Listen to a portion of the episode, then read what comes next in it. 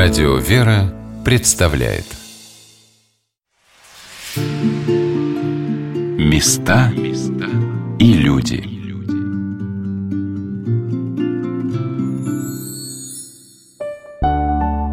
Величественная усыпальница Бориса Годунова и всей его семьи находится непосредственно в Троице-Сергиевой лавре с западной стороны Успенского собора, с левой стороны от парадного входа в храм. Так многочисленные путеводители описывают скромную белую пристройку к старинной церкви. Восторженность их составителей вполне понятна. Однако здесь их рвение кажется не очень уместным, особенно когда узнаешь историю семьи царской династии. Да-да, именно династии. Пусть маленькой, но все-таки двое российских помазанников принадлежали роду Годуновых. Я, Юлия Гаврикова, продолжаю вас знакомить с историей сокровищ главной обители России Троицы Сергиева монастыря. На Лаврской площади было многолюдно. К фонтану со святой водой подходили паломники. И кто доставал пластиковые стаканы, кто просто зачерпывал рукой воду, чтобы попить или освежить ее лицо. Светлый, густой, почти масляный. Совсем рядом с ним белый пристройчик, на котором написаны имена Борис, Федор, Ксения и Мария. Честно говоря, я очень удивилась, прочитав рядом с именем царя Бориса другое – Боголеп. Своими сомнениями о том, что Годунов старший постригся в монахи, я поделилась с экскурсоводом паломнического центра Свято-Троицкой Сергиевой Лавры Николаем Коньшиным. В нашей истории, в принципе, а, это является неким фактом, который, ну, вроде как не подвергается какому-то сомнению. Ну, по крайней мере, насколько я помню, об этом пишет э, Крамзин, э, Костомаров. Естественно, скажем так, есть несколько видов истории. Есть история школьная, есть история научно-популярная. Она, скажем так, является упрощенной версией того, что мы знаем. Есть история академическая, где, по сути, есть множество вопросов, теорий, предположений, который для неискушенного человека вводит вот некий культурно-научный соблазн. А так или оно было на самом деле. Поэтому многие реалии, которые были связаны в том числе с жизнью Бориса Федоровича, со смутным временем, мы знаем во многом именно благодаря запискам иностранцев, дипломатов, купцов, предпринимателей и наших русских писателей 17 столетия. Воспоминания разнятся в некоторых фактах, но, повторюсь, то, что Борис Федорович Годунов принял монашеский постиг, ну, в академической а, науке, насколько я знаю, а, является сейчас не актуальным вопросом. Открытия только начинались. Разумеется, эта практика перед смертью принимать ангельский чин началась для российских государей и великих князей с Александра Невского, с химонаха Алексия. Но такое непривычное имя – Боголеп – Оказывается, что это не две составных части «лепый», то есть «липнущий к Богу», а русский перевод греческого имени Феопрепий. Имя Боголеп обычно выбиралось в допетровской Руси при принятии монашества людьми по имени Борис. Но зачем это понадобилось Годунову? Для того времени это было общераспространенное стереотипное воззрение на монашество как таковое. Считалось, что если человек принимает монашеский постиг, то все твои ведомые и неведомые грехи, они стираются как бы образно в очах Божьих, и ты в новом ангельском чине можешь непосредственно начать совершенно либо новую жизнь беспорочную, либо перед смертью это гарантировало войти э, в Царство Божие. Поэтому очень часто перед смертью таких вот особых э, таких личностей по возможности перед смертью э, постригали. Даже бывали случаи, когда постриги совершались именно когда человек был в бессознательном состоянии, но тем не менее это такое воззрение, которое у нас бытовало сплошь рядом, к сожалению. И потому с этой целью Бориса Федоровича решили постричься с именем Боголеп. И вроде бы как пострижен он был все-таки в бессознательном состоянии, насколько я знаю, но, тем не менее, повторюсь, это отражение тех традиций, которые у нас имели место быть. В октябре 1606 года в Троице Сергиеву Лавру выдвинулась пышная похоронная процессия. Москва прощалась с убиенной царской династией Годуновых. Гроб Годунова до Троицких ворот несло 20 монахов. И это еще раз подтверждает принятие Борисом монашеского пострига. А 40 бояр несли две других домовины – Марии Григорьевны, его супруги, и Федора Борисовича, его сына. Сзади шла Ксения в сопровождении князей, бояр, духовенства и гласно причитала о своей несчастной судьбе. И это было уже третье перезахоронение несчастной династии, из которой в живых осталась лишь одна царевна. И не последнее. Инициатором большинства похоронных церемоний Годуновых, которые каждый раз больше напоминали театрализованные представления, был один и тот же человек, фактически последний Рюрикович, потомок Андрея, брата князя Александра Невского, Василий Шуйский. Он то прославлял царя Бориса и его потомство, то низвергал его память. Почему же так получилось? И почему Годуновы нашли свое последнее пристанище не как положено среди всех царствующих особ в Кремле, а в Троице-Сергиевой лавре? В 1825 году Александр Сергеевич Пушкин закончил работу над комедией о царе Борисе и Гришке Отрепьеве. Так первоначально называлась драма «Борис Годунов». Поэт соотнес принятие крепостного права на Руси именно со временем правления Бориса. Это привело к восстанию и к тому, что на трон взошел самозванец Гришка Отрепьев, которого в истории принято называть Лжедмитрием. Гениальное произведение мгновенно было разобрано на цитаты – «Учись, мой сын, наука сокращает нам опыты быстротекущей жизни» или «Ох, тяжела ты шапка Мономаха».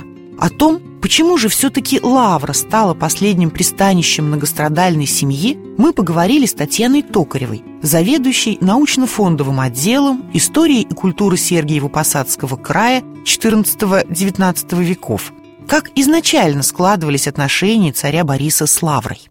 Отношения были достаточно а, длительными и серьезными, скажем так, как практически у любого государя и обители преподобного Сергия. Борис Годунов очень внимательно относился к обители. Он очень много дарил сюда вкладов, делал всякое разные пожертвования, а, дарил сюда разные самые предметы. То есть это были достаточно тесные взаимодействия, как это было и до него. Но, к сожалению, со временем, где-то ближе к XVIII веку, веку память о царе Борисе здесь, в обители, стала изничтожаться. Известен необычный очень пример, когда надпись на колоколе, подаренном Борисом Годуновым, была специально сбита а с колокола, причем выброшено именно только имя Бориса Годунова.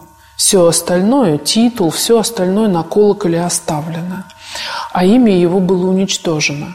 Эта же дискредитация его личности коснулась и погребения царя Бориса здесь, на территории Троиц-Сергиева монастыря. Как мы знаем, это единственное царское а, захоронение в провинции – и вот в XVIII веке вместо того, чтобы, как обычно это было принято раньше, все члены семьи Бориса Годунова, царствующей семьи Бориса Годунова, находившиеся до этого времени в храме, в Успенском соборе, огромном, самом большом храме Троиц-Сергиевой Лавры, в его западной паперти, западная паперть была по приказу одного из настоятелей монастыря разрушена – и могилы оказались на открытом воздухе. Там очень большая разница высоты, поэтому, чтобы не оказалось все это совсем уж в таком вот виде, было принято решение над четырьмя гробами семьи поставить небольшую, скромную, каменную усыпальницу, которая отметила бы место захоронения этой семьи в Троицкой обители. Кстати, это связано, скорее всего, с историей, с талантливым, гениальным Александром Сергеевичем Пушкиным. Эти все кровавые мальчики в глазах, да, вот эта легенда, это известие или как угодно назовите, оно превратилось в художественное произведение, ставшее очень популярным, очень известным. Поэтому мнение, отношение к царю Борису в это время, в этот период истории, оно значительно поменялось. Неужели репутацию царя, а тем более ни в чем не повинного зверски замученного семейства, сформировали гениальный поэт, а до этого царедворец? Что же на самом деле происходило в начале 17 века в Москве? История взлета царя Бориса началась одновременно с историей его падения. 15 мая 1591 года единственного наследника российского престола царевича Дмитрия нашли с перерезанным горлом. Весть о наглом убийстве члена царской семьи была очень громкой. В результате Борис Годунов, тогдашний фактически соправитель государства, Шурин правящего царя Федора Иоанновича, вынужден был создать специальную комиссию по расследованию, в главе которой встал Василий Шуйский.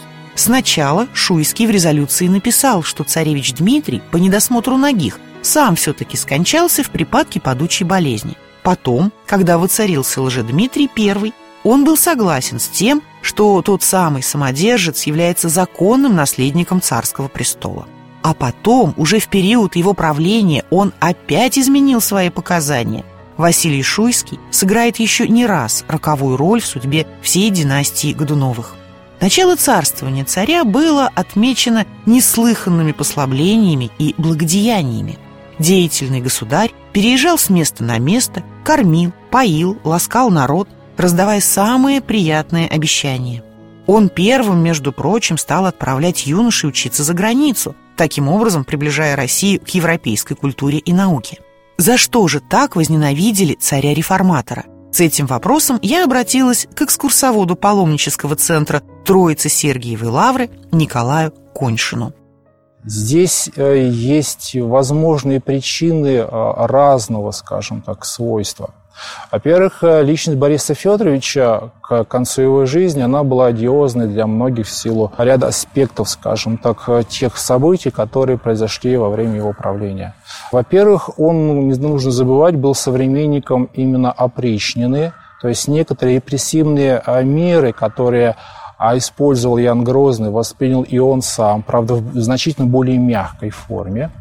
И о, потому нажил себе множество врагов со стороны весьма влиятельных лиц из родов э, шуйских, черкасских, бельских, романовых, тех же самых, которые, естественно, воспринимали род Годуновых менее знатным. А для них все-таки это была некая компромиссная фигура Бориса Федоровича, которого они решили все-таки избрать на царский престол наивности полагая, что не он будет ими руководить, а они будут влиять непосредственно на него. Но это, опять же, как бы с моей скромной точки зрения. А с другой стороны, это, опять же, это печальное убийство царевича Дмитрия, с которым связано множество версий, предположений и так далее. Но, тем не менее, даже до э, этого э, печального события распространяли слухи о том, что над э, жизнью царевича Дмитрия нависла реальная угроза, о чем, в частности, писал, в кавычках предсказывал английский путешественник Джальс Флетчер.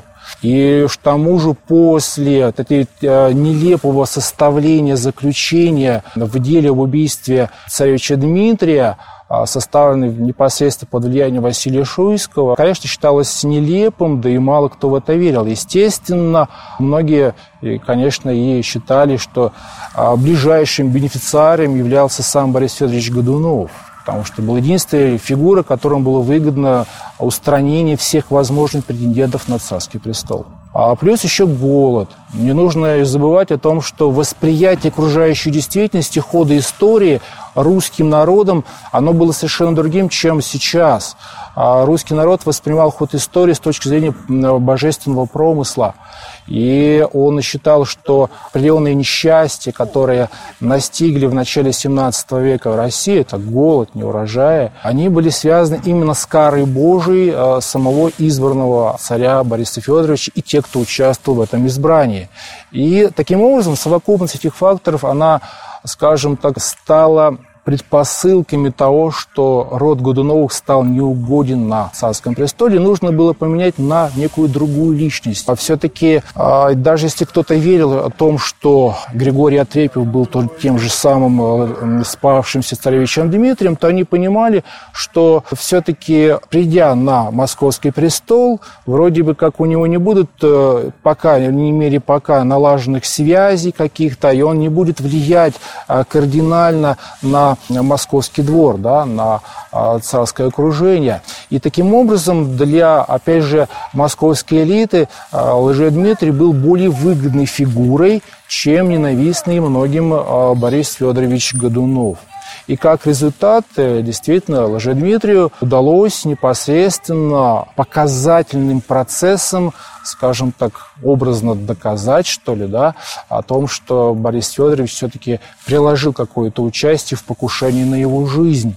Как некий показательный процесс э, прах Бориса Федоровича, а убитых его домочадцев, супруги Марии Григорьевны и сын его, единство Федора Борисовича, были погребены на кладбище Московского женского Варсонофьевского монастыря.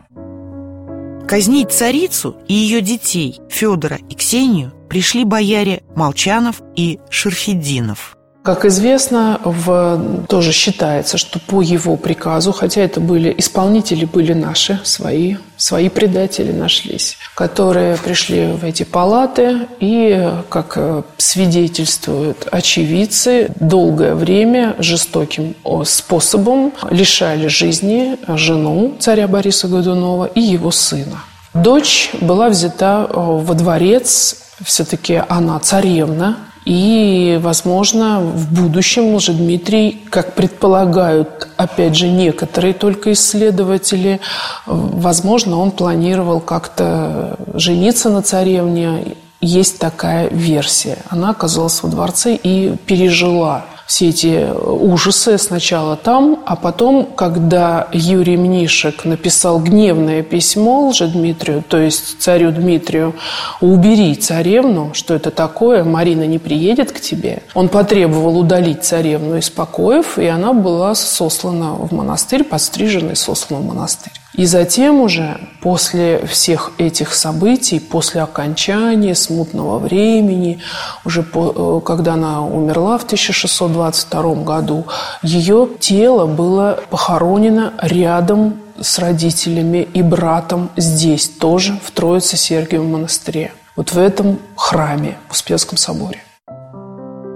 Конечно, я не могла не задать прекрасному историку Татьяне Токаревой чисто женский вопрос. Как выглядела юная Ксения? Неужели Гришка Отрепьев смог предпочесть красавицу-полячку русской царевне? Источники того времени описывают детально всю семью. У нас нет, мы знаем, да, не существовало светской живописи. Мы, к сожалению, по сравнению с другими государствами, мы не можем их э, видеть, их изображения. Но существовала книжность, письменность. И вот описать внешность, конечно, свидетели старались детально характеризовать ту или иную историческую персону. И хотелось бы, конечно, отметить, например, о Федоре очень хорошо отзывались все очевидцы и о его внешности, и о его способностях, и о его талантах. Сохранилось письмо, где он, которое он пишет сюда, например, в Троицу, ему там около 10 лет, он пишет, что батюшка мой не сможет приехать на богомолие такого-то числа в связи с тем, что он не, не может, не домогает. То есть он как бы не здоров и так далее. Это ребенок, да, пишет.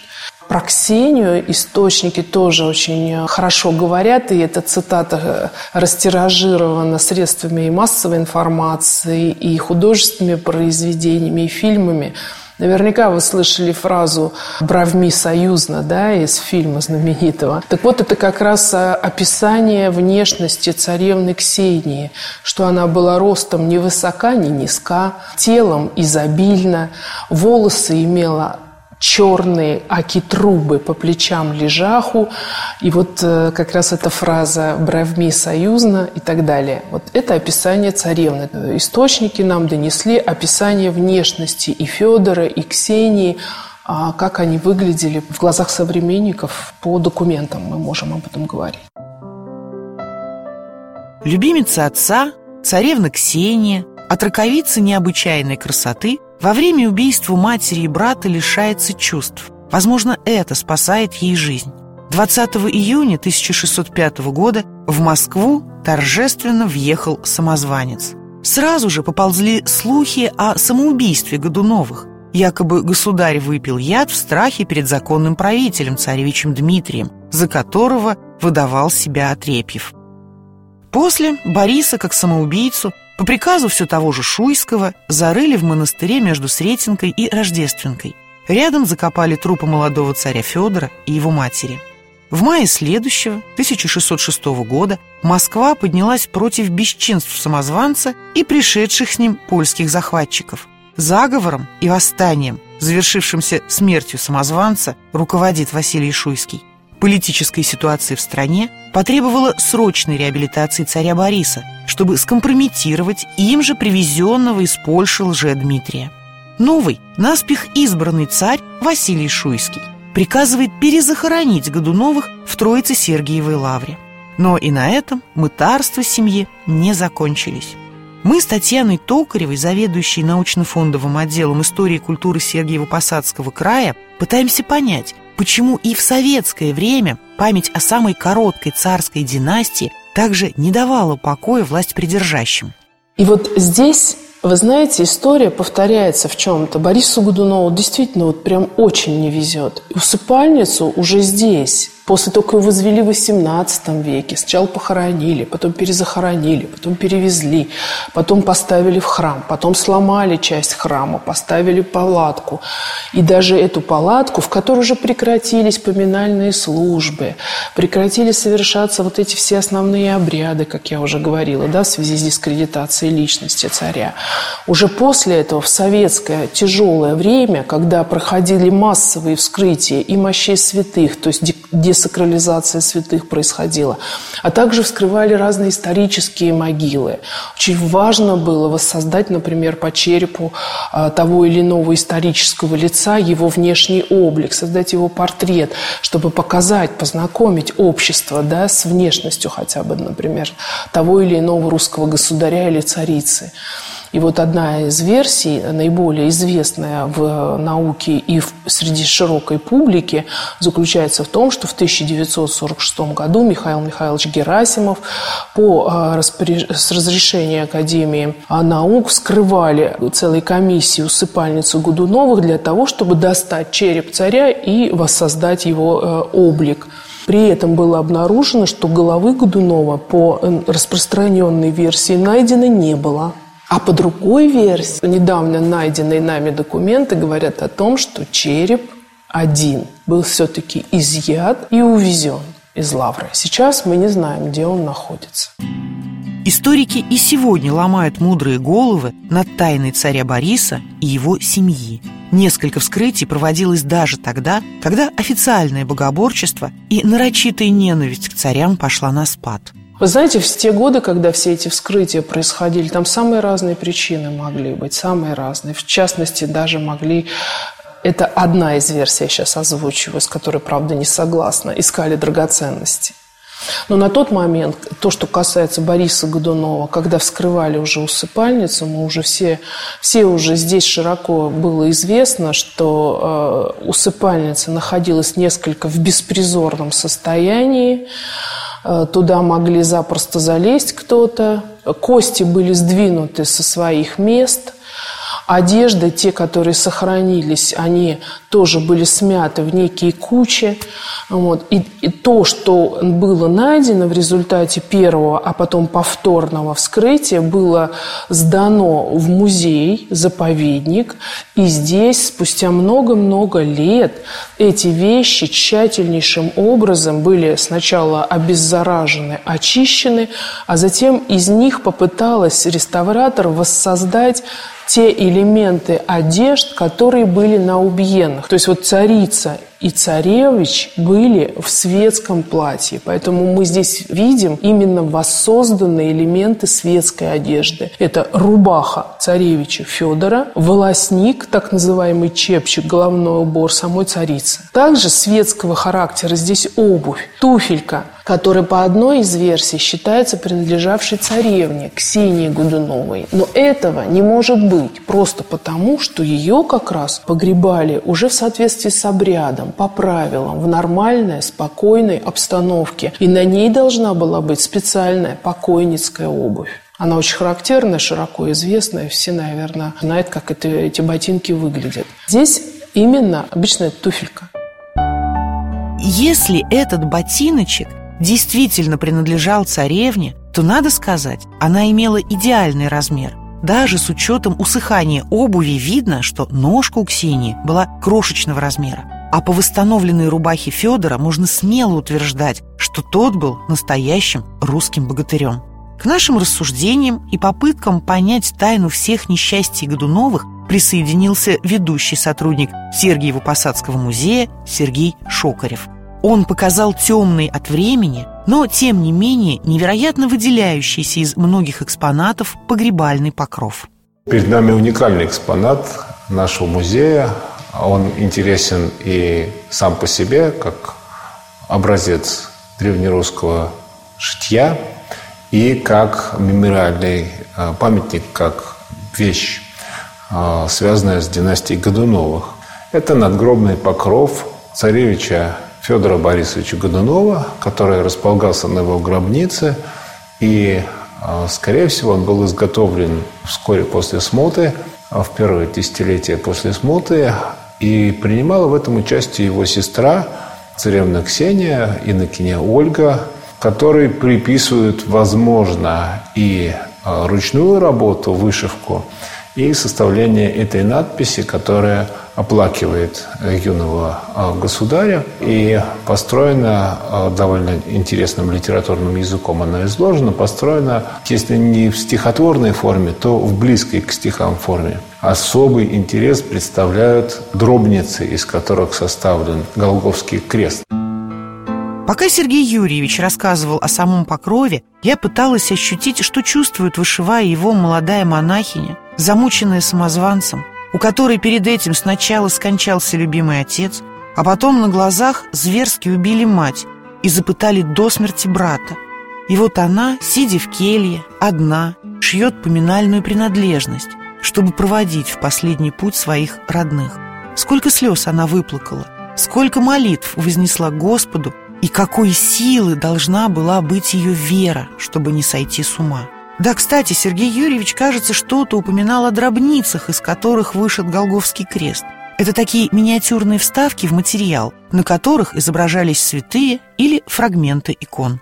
Дело в том, что там помещены изображения разных святых, в том числе известных русских святых, и Сергия Радонежского, конечно. И отдельно следует выделить изображения патрональных святых семьи Годуновых. Они здесь все. Это Борис и Глеб, святые покровители Бориса Годунова. Это Мария Магдалина, покровительница Марии Григорьевны Годуновой, Ксения Римленко. И очень интересно, что у самого Федора Борисовича Годунова было два святых патрона, потому что, согласно обычаю той эпохи, он носил два христианских имени – Феодот Анкирский и Феодор Стратилат. Вот эти два святых помещены на этом покрове, их изображения помещены на соседних дробницах. И это раскрывает нам, если так можно выразиться, тайну его двуименности. Вот такую историю скрывает маленький белый пристрой с западной стороны Успенского собора. Мы часто вспоминаем Бориса Годунова благодаря замечательному фильму «Иван Васильевич меняет профессию», но со стороны несколько сатирической. Благодаря Александру Сергеевичу Пушкину мы помним его как нераскаявшегося злодея. На самом деле Борис Федорович Годунов хоть и был фигурой противоречивой, но его рдение за государство российское так и осталось недооцененным историками и потомками. Ну что же, у нас есть всегда шанс помолиться за него – за невинно убиенных Марию, Феодора и за испытавшую все зверства алчных предателей монахиню Ольгу, царевну Ксению Борисовну Годунову.